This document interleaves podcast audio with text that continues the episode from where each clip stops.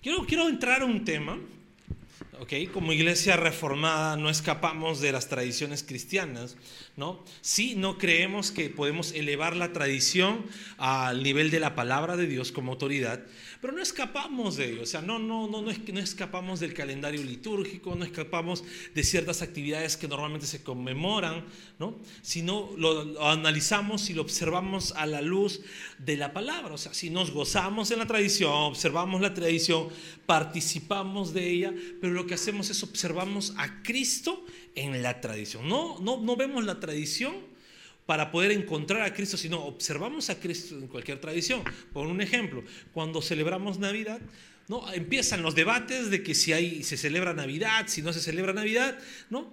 Pero nosotros no vemos la Navidad como una festividad religiosa, sino observamos a Cristo en la Navidad, lo que se conmemora en ello. ¿Ok?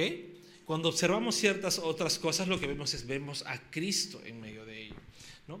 Y ahora que estamos acercándonos a la Semana Santa, quiero que enfoquemos en una tradición que sí, si bien es cierto, la Iglesia Católica Romana y la Iglesia Ortodoxa la han, la han cogido como parte de ellas y ellos lo celebran de una manera, yo quiero que observemos la tradición no por, lo, por las acciones, sino por el enfoque cristocéntrico que hay en ella. Y quiero hablar un poco de lo que es lo que se le conoce como cuaresma. Yo sé que si tú has sido católico romano, yo nunca lo he sido, ¿ok? No sé nada mucho de eso, solamente por lo que he estudiado en el seminario, pero no he participado en esos enfoques, ¿no? Pero lo que sé es que empiezan con ciertas acciones, con ciertos ayunos que ellos hacen, ¿no? Con ciertas eh, restricciones alimenticias, cosas que eso no es, no es algo, ellos lo toman de esa manera, pero no es algo que podamos ver. Pero yo quiero el enfoque, quiero que, que, es el enfoque principal que ellos sí le dan, fuera de sus obras, pero ellos sí le dan, que es observar a Cristo en esta, en esta tradición. Ya que ellos empiezan con el cuaresma con 40 días antes de que celebremos Semana Santa, o sea, antes de que Cristo fuese crucificado, ellos empiezan a ver, ¿no? A observarse cómo están actuando delante de Dios y cómo es preparándose ese camino para justamente, como se dice, acompañar a Cristo en la cruz. A veces tomamos bien chévere el texto que dice, no, con Cristo estoy juntamente crucificado, ya no vivo yo, sino Cristo vive en mí. Empiezo a decir el texto, canto, ¿no? Empiezo, hacemos canciones, todo ello, pero vemos a un Cristo crucificado y resucitado, pero no acompañamos a Cristo en la cruz. No acompañamos a Cristo en el sufrimiento de la cruz. Ojo, esto no te hace libre, esto no te hace salvo, el sacrificio de Cristo te hace salvo, pero nosotros tenemos que estar también en ese enfoque, viendo cómo estamos nuestra vida en, torno a Cristo. Cómo está nuestra vida en torno al Señor, en torno a su crucifixión. Hay una canción de un, de un cantante, no lo voy a mencionar porque se ha desviado bastante, no un poco, bastante, ¿no? Pero esta canción dice, no, si yo hubiera estado ahí, si yo hubiera estado ahí, ¿Cómo, ¿Cómo actuaría si yo estuviera estado en el tiempo de Cristo? El cristiano más orgulloso diría, uff, si yo hubiera estado en el tiempo de Cristo, estaría ahí peleándome con los romanos, no toquen a mi Señor. El cristiano más centrado diría, bueno, yo estaría ahí observando de lejos, acompañando de lejos, cauto para que no me agarre pero ahí atento en el sufrimiento de mi Señor. Pero el cristiano más sincero diría, yo estuviera huyendo como un cobarde. Entonces yo quiero que en esta, en esta serie que vamos a tener, yo quiero que observemos no la tradición desde una perspectiva romana, ortodoxa, sino una perspectiva cristiana, en cómo vamos a observar este enfoque, ¿no? este enfoque que yo le he puesto un enfoque reformado de la tradición dentro del calendario litúrgico, un tiempo que nos preparamos para llegar a esta Semana Santa que la conocemos, ¿no? Y que recordamos que nuestro Señor fue a la cruz. Yo no te voy a decir, no, tengo un tiempo de ayuno, un tiempo de... No, no, yo lo que te voy a decir es, ten tiempos de reflexión, tal vez, ¿no? Un poco más intensos de lo que has tenido hasta por estas fechas. Recuerda, no solamente el cristianismo recuerda esto, el mundo entero lo recuerda. El mundo entero recuerda esta celebración, recuerda que Cristo fue a la cruz. Entonces, si el mundo entero empieza a recordar, vamos a decirlo, empieza a analizar su vida, se pone un poco más sensible en estas fechas, ¿cuánto más nosotros como hijos de Dios debemos tener en estas fechas este, esta, este, este recordatorio, este sentir de poder examinar nuestra vida? Y no teniendo de repente penitencias, ¿no? No teniendo penitencias en las cuales tú puedes decir, ah, me voy a, voy a tener una penitencia, voy a dejar de comer carne por estas fechas.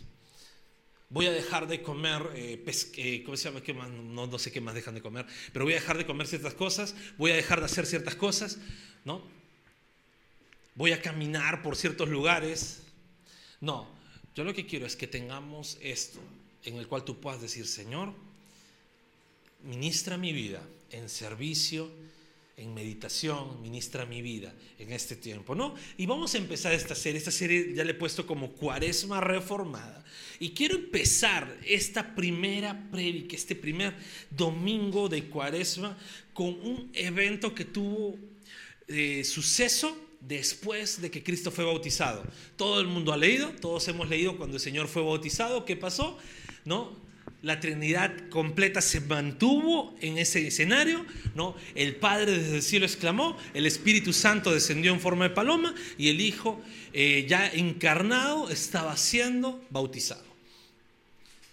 Pero luego de ello, Cristo fue llevado al desierto por el Espíritu Santo para ser tentado. Ahora, tú y yo ¿no? Tú y yo no estamos exentos, no estamos excluidos de ser probados o ser tentados. No estamos excluidos, todos tenemos tentaciones, todos tenemos pruebas del día a día, ¿no? El que dice que no, no sé en qué universo vives, pero no vives en un universo creado por Dios, de repente hasta ya ni siquiera estás vivo si no has sido tentado. Tócate, peñíscate. Pero todos pasamos pruebas, pasamos tentaciones, pasamos diferentes dificultades, ¿verdad? ¿O no? ¿Sí? ¿Amén? Ay, ahora sí están acá. ¿Ok? Estaba leyendo un artículo de un teólogo agustiniano que decía, las tentaciones tienen el objetivo de inducirnos a alejarnos de Dios. Las tentaciones no son pecado, pero si caemos en ella, nos llevan al pecado. ¿Ok? Todos tenemos esas tentaciones que se nos ponen de diferentes maneras. Cada uno es tentado de acuerdo a su propia concupiscencia, su propia carne. Yo no sé cuál es tu debilidad. Si deseas, luego lo conversamos en, en, consejería, pero cada uno tiene su propia debilidad. De repente uno dice, yo tengo debilidad para mentir mucho, miento, uy, hasta me crees. Pues vas a ser tentado a mentir. Tal vez uno puede decir, no, yo, yo soy un poco eh, mitómano. No, mitómano es mentira, no. Eh, ¿Cleptómano? ¿Le gusta agarrar? Sí, cleptómano, ¿no? Sí, soy un poco cleptómano. Que yo agarro, miro, ah, esto no es de nadie, lo cojo y me lo llevo. Sobre todo me pasa eso con gatitos, pueden decir algunos. No veo un gato en la calle, este color no lo tengo, me lo llevo. Entonces, puede pasar eso, no sé, y vas a ser tentado a eso. Tal vez algunos pueden decir un poco más fuerte, ¿sabe qué, pastor? No, yo soy tentado con el sexo opuesto. Y soy tentado de esa manera. Pues vas a ser tentado. Ahora, pastor, ¿y si soy tentado, estoy pecando? No estás pecando. Pero la tentación sí te puede inducir a llevarte al pecado si caes en ella. Si te dejas escapar por la tentación, puedes ser llevado al pecado. Así que hoy vamos a ver cuán frágiles, pero cuán bendecidos somos cuando somos llevados al desierto. Y de esto quiero hablar hoy día, cuando somos llevados al desierto. Y quiero que abras tu Biblia en Mateo 4. No te muevas de Mateo 4, vamos a leer del versículo 1 al versículo 11, pero vamos a leer primero los dos primeros versículos. Versículo 1 y versículo 2. Mateo 4, el que lo encuentra me dice un fuerte amén. Amén, listo. Dice la palabra de Dios, luego el Espíritu llevó a Jesús al desierto para ser tentado por el diablo. Después de ayunar 40 días y 40 noches, tuvo hambre. Oremos al Señor. Bendito Dios Todopoderoso. Quiero agradecerte por todo lo que haces en nuestras vidas y por tu palabra, Señor. Quiero agradecerte porque tú eres bueno por tu palabra que nos enseña, nos instruye, Señor, y nos lleva a cambiar de vida. Toda la gloria es para ti, Espíritu Santo. Guíanos, abre nuestro entendimiento en el nombre de Jesús. Amén. Quiero darte un poco de contexto ¿no? de lo que está pasando aquí. El Espíritu llevó a Jesús al desierto para ser tentado por el diablo. Ese es el propósito de que Cristo haya ido al desierto. Ese es el propósito a que Cristo haya ido al desierto. Ahora, nuestro Señor, dice la palabra, que ayunó 40 días. Yo quiero decirte esto. La Biblia no especifica que la intención de Cristo fue ayunar. Eso quiero que hagamos. No dice que sí, pero tampoco dice que no. Así que no lo podemos inducir que Cristo fue a ayunar con esa intención. Porque el propósito dice que fue llevado a ser tentado. Ahora, estamos en un desierto. ¿Puedes encontrar comida en el desierto? Entonces, lógico que no iba a tener alimento en el desierto. Ahora, estamos hablando de un desierto árabe. Esos desiertos terribles que hemos visto en caricaturas desde niños, esos desiertos. No es el desierto bonito que tenemos en Ica, no, no, es un desierto donde no hay absolutamente nada.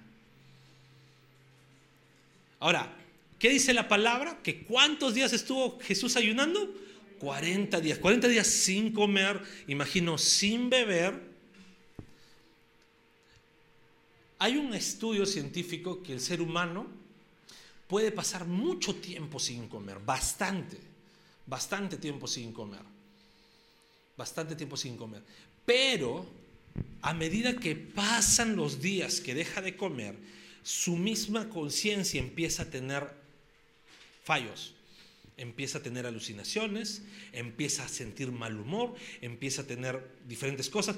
Vamos a ser sinceros, si tú no desayunas un día y te vas a trabajar y justamente no te dio tiempo de almorzar en el trabajo, dime si estás con la mejor sonrisa. Estás con una cara de que no quieres que nadie te hable, ¿no? Dicen buenos días, Señor, ¿qué, qué buenos días? No tiene nada bueno, ¿ya qué quieres? No, ¿por qué? Porque tenemos cambios de humor. Eso por unas horitas. Es más, hasta llegamos a nuestra casa tal vez molesto, ¿no? Ya rápido mi comida, reniegas, explotas todo. Comes y luego, ah, qué rico estaba amorcito, qué bien, qué bien te salió, ¿no? Luego que has gritado a tu esposo, has gritado a tu esposa, pues ya estás feliz. ¿Por qué? Porque has comido. Ahora, si pasas más tiempo sin comer, empiezan las alucinaciones. ¿no? Empiezan las alucinaciones, el sol del desierto. ¿Te imaginas cómo estaba Cristo luego de 40 días? El sol del desierto, el calor intenso. Ahorita estamos con bastante calor y nos empezamos a quejar. Ah, qué calor, ¿no? qué calor, ya qué bochorno, no soporto, aire acondicionado gratis para todos, decimos, ¿no? No voy a la iglesia porque hace mucho calor. Mira, Cristo estaba en el desierto 40 días en todo ese calor. Y en la noche el desierto es lo más frío que puede haber. Y Jesús estaba en esos cambios. Cuando llegó al día 40, dice, sintió hambre. Ya en el día 40 Cristo estaba en el tope, en el tope de lo que puede soportar un ser humano sin comer. Débil, cansado. Pastor, pero Jesús es Dios, sí, pero también es verdaderamente hombre. Cristo también era verdaderamente Dios y verdaderamente hombre. Entonces estaba en su humanidad ahí sintiendo hambre. Y ahí es donde aparece quién? Don Sata. ¿Aparece para qué? para meter su cola donde no debe. Ojo, es un... Esto no es que el diablo tenga cola. ¿eh? No se imaginen al diablo rojito con cachos y con cola, si no es. Pero se aparece Don Sata a tentar a Jesús, se aparece a tentarlo, se aparece a meter su cuchara. Y ahora, ¿por qué es importante entender este capítulo? No, es importante. ¿Por qué? Porque nosotros somos llevados muchas veces también al desierto. Somos llevados al desierto. Pastor, que el Señor pone las peores batallas a sus mejores guerreros. Mentira, no. Eres llevado al desierto para ser fortalecido en el Señor. ¿Por qué? Porque cuando estás en el desierto eres probado al igual que Cristo. Y hay tres pruebas que el Señor pasó y tres pruebas que nosotros pasamos constantemente en nuestro día a día. Pero muchas veces no las pasamos. O no las aprobamos, mejor dicho. Pasamos las pruebas, pero no las aprobamos. Y son tres pruebas que el Señor pone. Y la primera prueba es la prueba del sustento. La prueba del sustento. Cristo estaba en el desierto con hambre. Nuestro Señor estaba en el desierto con el hambre más terrible que puede tener luego de 40 días. El Señor estaba ahí afligido por hambre. Lógico que quería comer. ¿Te imaginas estando cuando tú estás con hambre porque todavía no llegas a tu casa porque hubo un tráfico terrible en Lima, ¿no? Y estás con hambre, ¿qué es lo que empiezas? Empiezas a alucinar. Qué rico, ¿qué habrán cocinado? Y empiezas a imaginar tu mejor comida, ¿no? Un arrocito con mariscos con su cevichito encima. Uh, bravazo. Un escabechito de pollo bien acidito. Ah, qué rico. ¿No? Tal vez algunos un estofado. ¿No? Eh, para mis amigos venezolanos, un pabellón, ¿no? Pabellón, pabellón, un rico pabellón, qué rico. No, unas empanaditas, ah, buenísimo. Su, tisana heladita, ah, ya empiezo a antojar por ahí. ¿no? Y empezamos a pensar en, la comida, en nuestra comida favorita. ¿No? ¿Por qué? Porque estamos siendo tentados con el sustento. Estamos siendo tentados a, tener, a no tener sustento. Y pues Cristo pasó eso. Y quiero que leamos juntos el versículo 3 y el versículo 4. Y dice la palabra de Dios, el tentador se acercó y le propuso, si eres el Hijo de Dios, ordena estas piedras que se conviertan en pan. Jesús respondió, escrito está, no solo de pan vivirá el hombre, sino de toda palabra que sale de la boca de Dios. Cuando somos probados en el sustento, empieza la tentación de querer probar a Dios en ello. Empieza la tentación, ¿por qué? Ahora, Cristo estaba pasando hambre, sin embargo es una prueba de sustento. Ahora, el sustento no solamente llega a nosotros con el hambre. Tú puedes ser probado con sustento de mil formas. Tal vez no te está yendo bien en el trabajo y no estás llegando a las metas económicas que tienes. Prueba de sustento. Tal vez has tenido ciertos problemas en el trabajo, si trabajas para alguien, y ya estás con amenaza de descuento al fin de mes. Prueba de sustento. Tal vez se te cayó un negocio que te iba a mantener estable por unos cuantos meses. Prueba de sustento. Y cuando tenemos esa prueba de sustento, empieza el tentador, que muchas veces ni siquiera es Don Sata, somos nosotros mismos en nuestra carne, en nuestra naturaleza, tentándonos diciendo, ¿y Dios por qué no me provee si yo soy su hijo?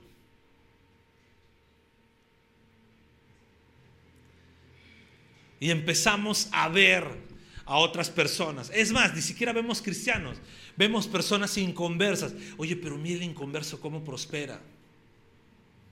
Mire el inconverso cómo prospera, cómo está esto. Le va bien y yo, mira. Y luego empezamos a ver incluso dentro del pueblo de Dios, oye, pero este hermano ni siquiera ora, ni siquiera congrega y mira cómo le va bien. Y yo que oro, congrego todos los días, mira cómo me va. Y estoy teniendo la prueba del sustento. Estoy teniendo una prueba. ¿Por qué? Porque no estoy siendo sostenido de la forma que yo espero.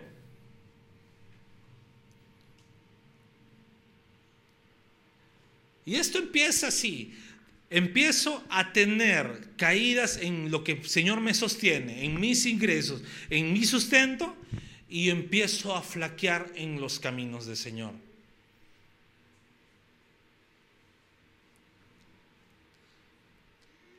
Satanás le propuso algo a Cristo, le dijo, di que estas piedras se conviertan en pan. ¿Sabes por qué le dijo eso? Porque Satanás sabía que Jesús es creador y podría hacer eso. Es más, Cristo podría haberlo hecho. Cristo podría haberlo hecho diciendo, ¿sabes qué, Satanás? este facilito, ¡praj! banquete entero. Pero Jesús le dijo, no solamente de pan, y voy a cambiar un poquito eso, no solamente de sustento vivimos, sino de la palabra de Dios. Y cuando hablamos de palabra de Dios, estamos hablando de la voluntad perfecta de Dios en nuestras vidas. De la voluntad perfecta de Dios en nuestras vidas. Cuando nos falta sustento, y vamos a ser sinceros todos, si estamos teniendo malos ingresos, ¿qué empezamos a hacer? Trabajamos, trabajamos más, ¿verdad? Si tú empiezas a tener falta de ingresos o necesitas un poco de ingresos para algún gasto en específico, empiezas a trabajar más. Haces horas extras en el trabajo, empiezas a emprender de alguna manera, empiezas a vender ciertas cosas. ¿Por qué? Porque es natural. Es natural que nosotros pensemos en ello. Pero ¿sabes cuándo empieza el problema? y estamos en lugar de confiando en la voluntad perfecta de Dios, estamos confiando en nuestras propias fuerzas, en lo que podemos hacer, es cuando empezamos a reemplazar las cosas de Dios por seguir trabajando más. Y para que ninguno se sienta mal, esto nos ha pasado todos. Todos cuando hemos estado en problemas económicos hemos trabajado más y hemos dejado ciertas cosas de la iglesia o hemos dejado de congregar, o hemos dejado de asistir a algún curso, o hemos dejado de ser buenos mayordomos de la iglesia, o hemos dejado de, de diferentes maneras, pero empezamos a afectar las cosas de la iglesia. No digo la circunstancia de nuestra casa porque sí, cuando nos falta sustento, lo que, lo que nosotros no miramos ni siquiera por nosotros, miramos por nuestro hogar, y eso está bien. Está mal cuando empezamos a actuar por nuestras propias fuerzas reemplazando la voluntad de Dios. Pero yo quiero decirte esto, nuestro Señor nos enseña algo. Él pasó esta prueba de sustento. Él pasó esta prueba de poder haber convertido y él podía hacerlo. Cuando tú empiezas a trabajar fuera de la voluntad de Dios, tú no sabes si te va a ir mejor o te va a ir peor. Y la verdad, muchas veces personas que dicen, no, es que no puedo llegar a la iglesia porque o trabajé o estudié o pasó una cosa o pasó otra cosa, no puedo llegar al curso de discipulado por esto. Y empezamos a reemplazar ciertas cosas y te va mejor económicamente. No, ya no alcanza. ¿Por qué? Porque estamos trabajando en nuestras propias fuerzas. Cristo sí podía haberlo hecho. Nosotros no. Cristo sí estaba seguro que podía haber convertido el pan. Pero Él dijo, no solamente de este sustento voy a vivir, sino de la voluntad de la palabra de Dios, de la voluntad de lo que Dios tiene para decirme y no lo que mi mente u otra cosa u otra persona me diga para mí.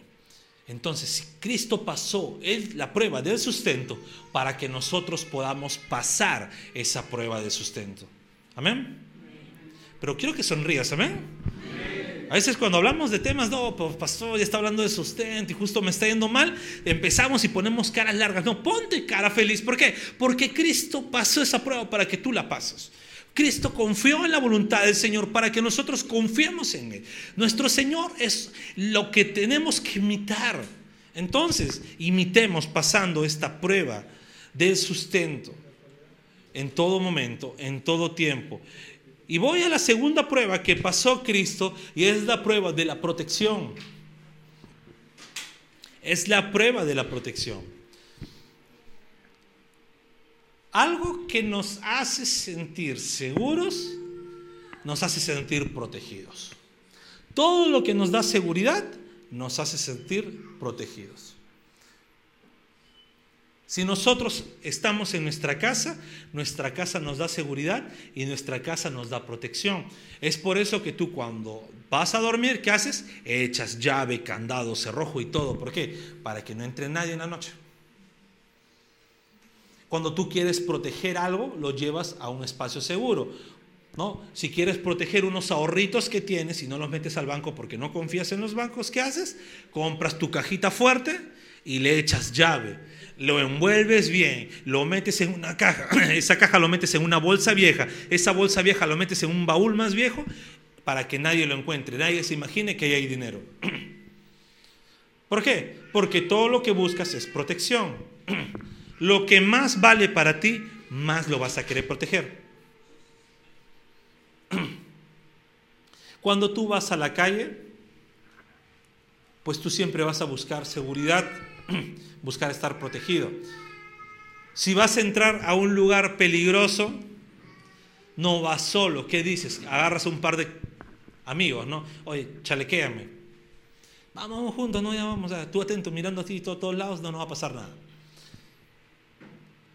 Cuando se van tarde de la iglesia, oye, vayan con cuidado, acompáñense. Todos van juntos, se mancha, bajan, ¿no? ¿Por qué? Porque buscamos protección. Siempre vamos a buscar protección en nuestras vidas. Ahora, nadie hace algo que no, que no lo haga sentir protegido. Nadie hace algo que no lo hace sentir protegido. Y quiero que leamos el versículo 5 al versículo 7. No cierras tu Biblia, estamos en Mateo 4, el versículo 5 al versículo 7. Dice, luego el diablo lo llevó a la ciudad santa e hizo que se pusiera de pie sobre la parte más alta del templo, versículo 6, y le dijo, si eres el Hijo de Dios, tírate abajo, pues escrito está, ordenará que sus ángeles te protejan, y ellos te sostendrán en sus manos, para que no tropieces con piedra alguna. Versículo 7, Cristo le responde, también está escrito, no pongas a prueba al Señor tu Dios, contestó Jesús.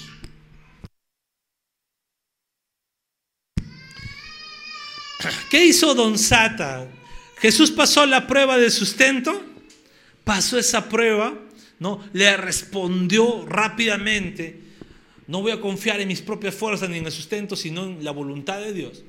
Y Satanás le dijo, vamos con otra prueba más fuerte. Lo llevó a la parte más alta del templo. Yo no sé si tú has ido a alguna iglesia o una catedral y ha subido a la cúpula.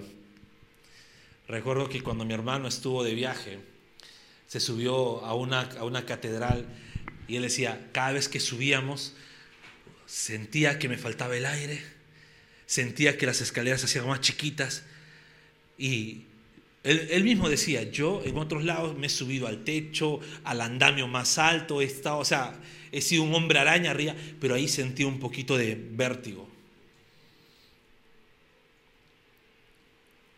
yo no sé si quién tendrá vértigo acá que cuando está muy alto no mira hacia abajo. A mí me encanta mirar, la verdad.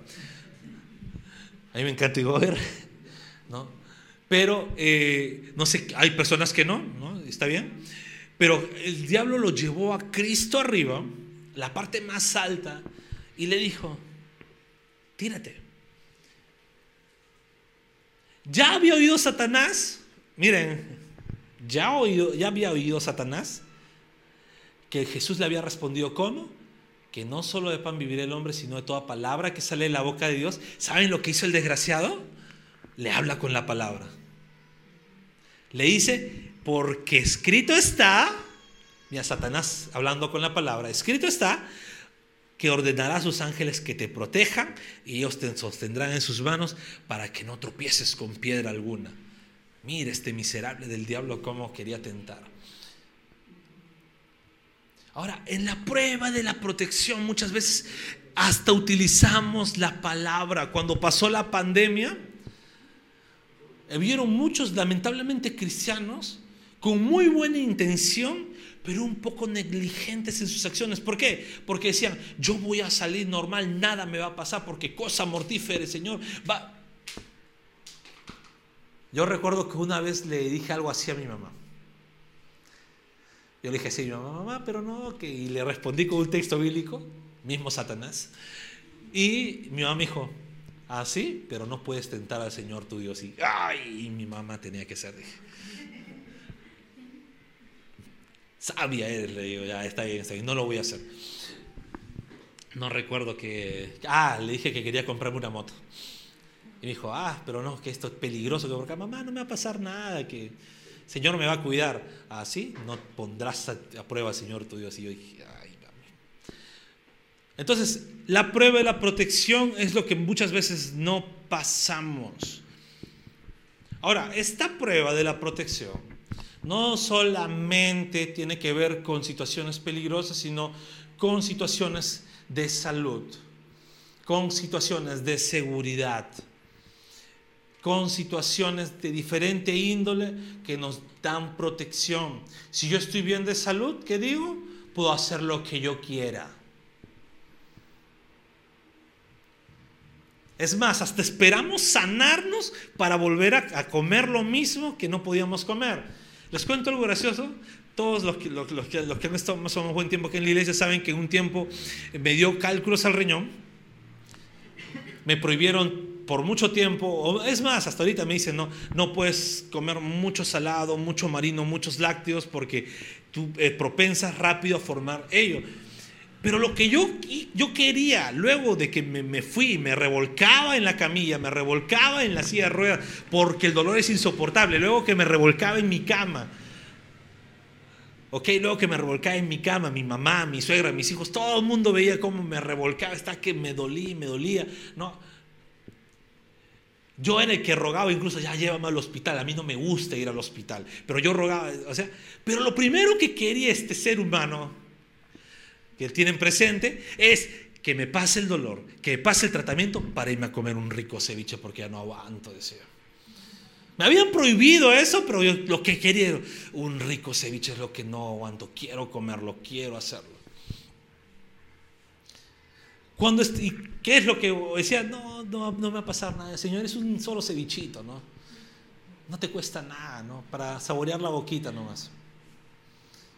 Porque justamente en pruebas de protección, o somos muy confiados, cometiendo negligencia, o simplemente somos muy ansiosos cuando no nos sentimos protegidos.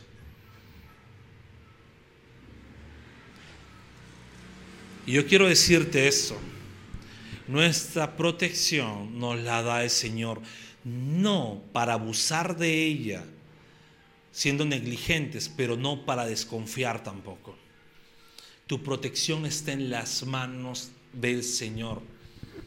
Jesús sabía que si él sí se resbalaba y caía, su padre no iba a dejar que tropiece. Pero también sabía que si él se tiraba estaba tentando a lo que el Señor había dicho en su palabra. Entonces yo quiero decirte esto cuando estés en pruebas de protección, pues cree, Señor te va a proteger, no para que lo tientes haciendo lo que no debes hacer, pero tampoco para que desconfíes en el momento de la prueba.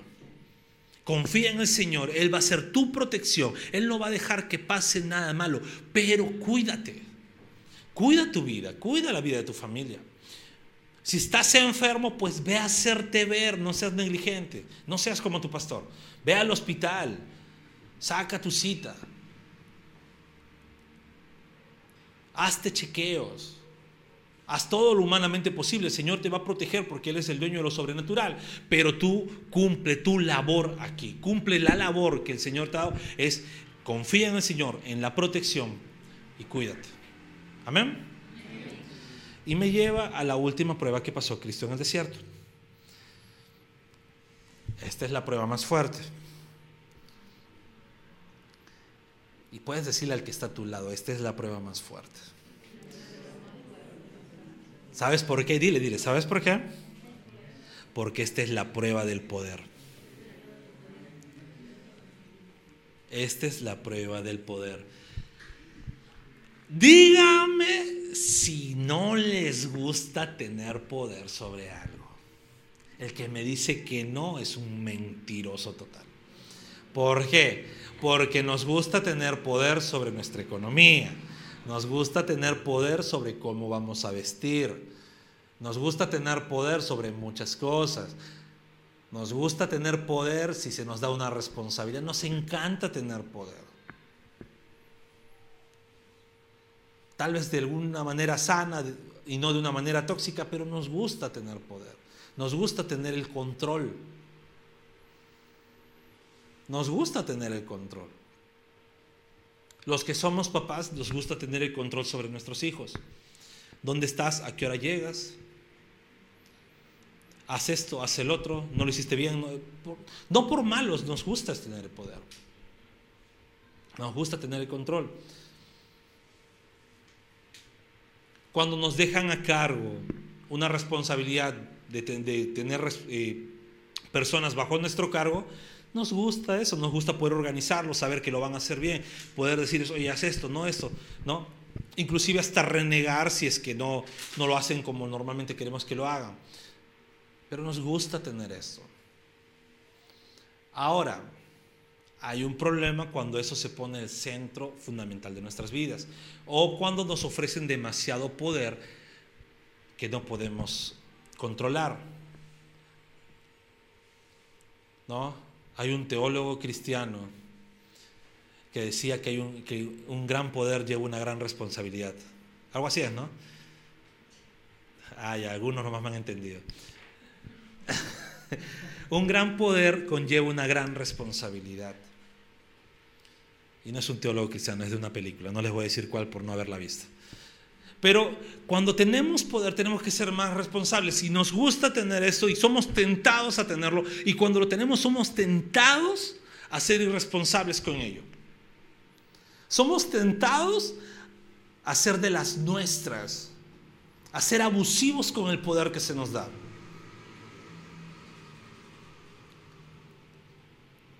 E inclusive somos tentados, vamos a decir, somos tentados a ser, mm, ¿cómo lo digo? Una palabra que no sea tan jerga, a ser un poco, ah, voy a tener que decirlo bien esa palabra, un poco sobones con alguien para tener un cargo más alto y poder tener eh, ese, ese poder sobre algo. Y mira, leemos del versículo 8 al versículo 11. Dice, de nuevo el diablo lo llevó a una montaña muy alta. Allí le mostró todos los reinos del mundo y su esplendor. Y le dijo, todo esto te daré si te postras y me adoras. Versículo 10, vete Satanás, dijo Jesús, porque escrito está, adora al Señor tu Dios y sírvele solamente a Él. Entonces el diablo lo dejó y ángeles acudieron a servirle. Quiero decirte eso. El diablo le ofreció algo a Cristo. Ahora, el diablo le ofreció algo material a Cristo. Le ofreció el poder de los reinos de la tierra. Pastor, ¿y el diablo podría hacer eso? Sí, en ese tiempo sí. El diablo podía haber hecho eso el mundo tenía una pequeña luz de, esperanza por medio del pueblo de Israel, el pueblo de Dios en ese momento. Pero una esperanza tan esto porque el resto del mundo no conocía la verdad, estaba en tinieblas, dominado por Satanás. Y el diablo dice, mira, simplemente arrodíate un poco y todo esto te lo entrego.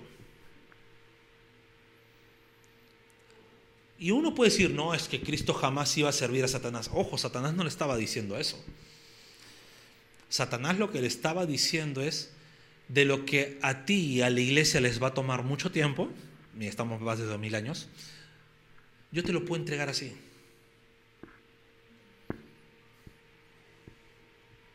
Yo lo hago así. Todo esto me pertenece. No necesitas tener años de evangelismo, de persecución, de todo esto, que el resto de tus hijos sufran. No. Satanás sabía que Cristo no iba a cambiar su ministerio. Pero lo que está diciendo es, lo hago más rápido. Pero Jesús simplemente reprendió al diablo. Y a veces pasa eso en nosotros cuando queremos tener poder. Se nos vienen atajos, se nos vienen diferentes circunstancias, diferentes formas en las cuales inclusive podríamos poner en tela de juicio tal vez nuestro cristianismo para lograr tener poder.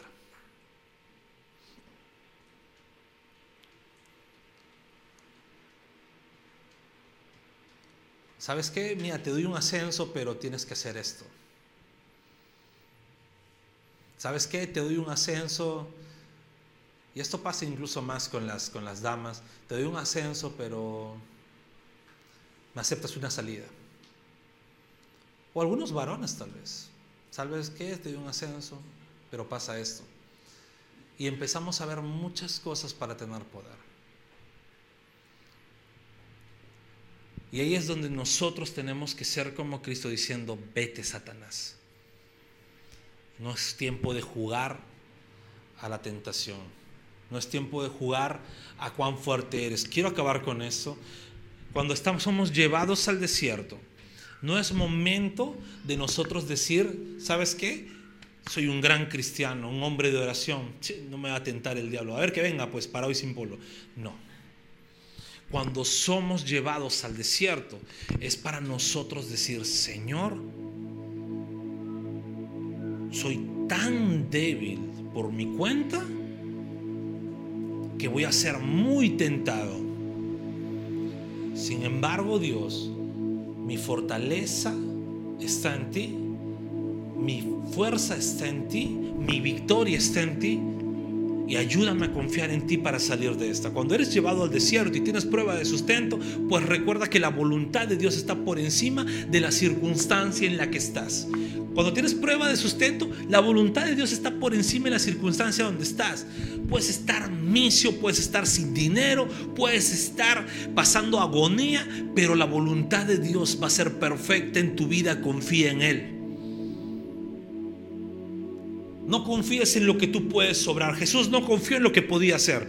Jesús confió en la palabra de Dios y eso es lo que nos enseña a nosotros. Cuando pasen problemas de sustento en tu vida, confía en lo que el Señor va a hacer, no en lo que tú puedes hacer.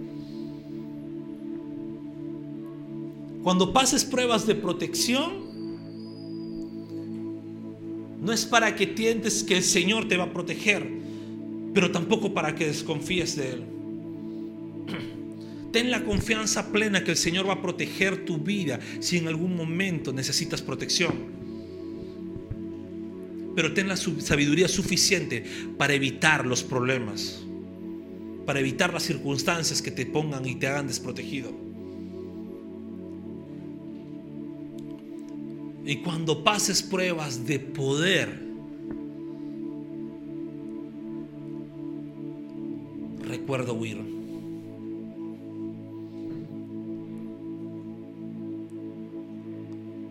Recuerda reprender el enemigo, reprender tu carne y huir.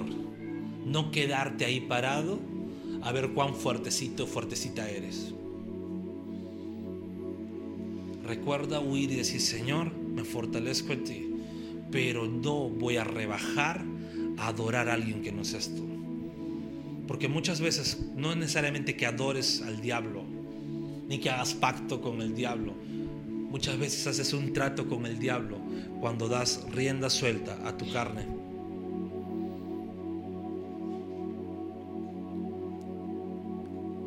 Muchas veces haces trato con el enemigo cuando satisfaces tus propios deseos por el poder que puedes tener sobre ti.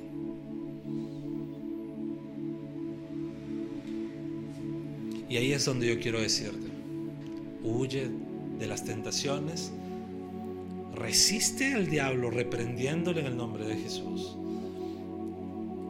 Pero no te valgas en tu propia fuerza y no cedas. Fortalécete en el Señor. Hemos empezado esta temporada, nuestra cuaresma reformada. Me pueden fundar por el título algunos en las redes, no me importa.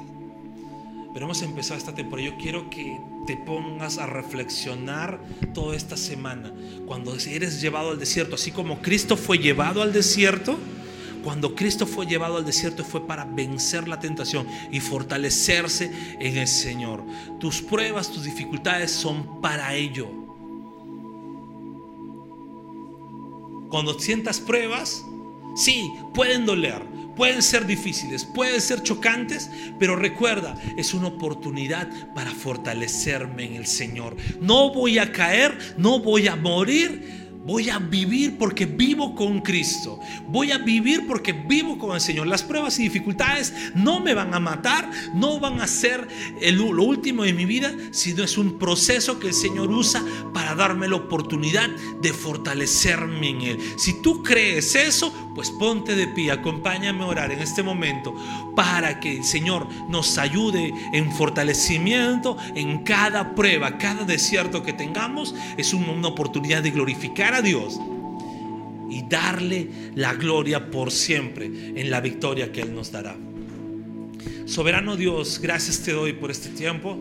Gracias Señor por este momento en el cual tú permites Dios entender cada una de nuestras pruebas que tenemos. Y tú conoces nuestro corazón y nuestra vida. Tú sabes Señor lo que pasamos, lo que sufrimos. Bendito Padre, ayúdame en el momento de la prueba. Ayúdame, Señor, en el momento de la prueba. Cuando me falte sustento, cuando me falte protección, o cuando sea tentado por el poder, Señor, ayúdame. No permita, Señor, que caiga. No permita, Señor, que resbale. Ni que me envanaglorie, Señor.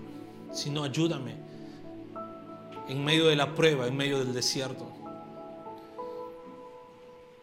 Y Señor, ayúdame a reflexionar diariamente sobre esto. A reflexionar diariamente, Señor. Y entender que eres tú quien está de mi lado, en prueba, en dificultad, en el desierto. Todopoderoso Dios, gracias porque eres bueno tu misericordia es para siempre. Eres fiel, Señor, y podemos confiar en ti. Solo en ti, plenamente en ti. Te damos a ti la gloria y la honra, Señor. Y ayúdanos, Dios, a poder compartir tu palabra a quien lo necesite. A poder compartir tu palabra, Señor, a quien busque de ti. Gracias te doy por todo, Dios Todopoderoso, por todo lo que haces en nuestras vidas y por todo lo que haces con nosotros.